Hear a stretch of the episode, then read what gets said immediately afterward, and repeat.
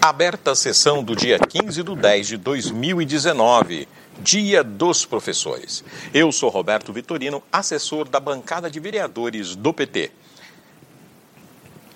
Como comunicado de liderança, fala o vereador Cláudio Fonseca e faz uma homenagem aos professores, passando um vídeo. Fala o vereador Cláudio Fonseca homenageando os professores. Logo em seguida, o vereador Reis, do Partido dos Trabalhadores, fala sobre o sofrimento dos professores, tanto com relação à segurança quanto à educação.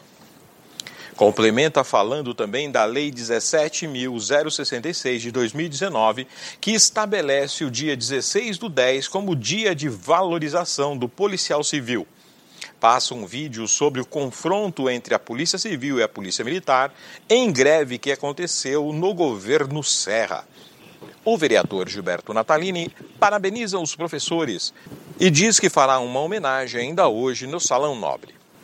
Fala também sobre a sessão diária para a Unifesp na área ocupada pelo Clube Adamos, onde lá está instalado um centro de medicina esportiva.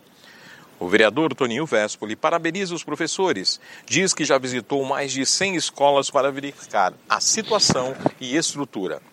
O vereador Suplicy fala sobre a participação de mulheres trans nos esportes, sem preconceitos. Fala também sobre a audiência pública que será realizada na Assembleia Legislativa, onde participará. O vereador Cláudio Fonseca pede o encerramento da sessão. É encerrada a sessão. you.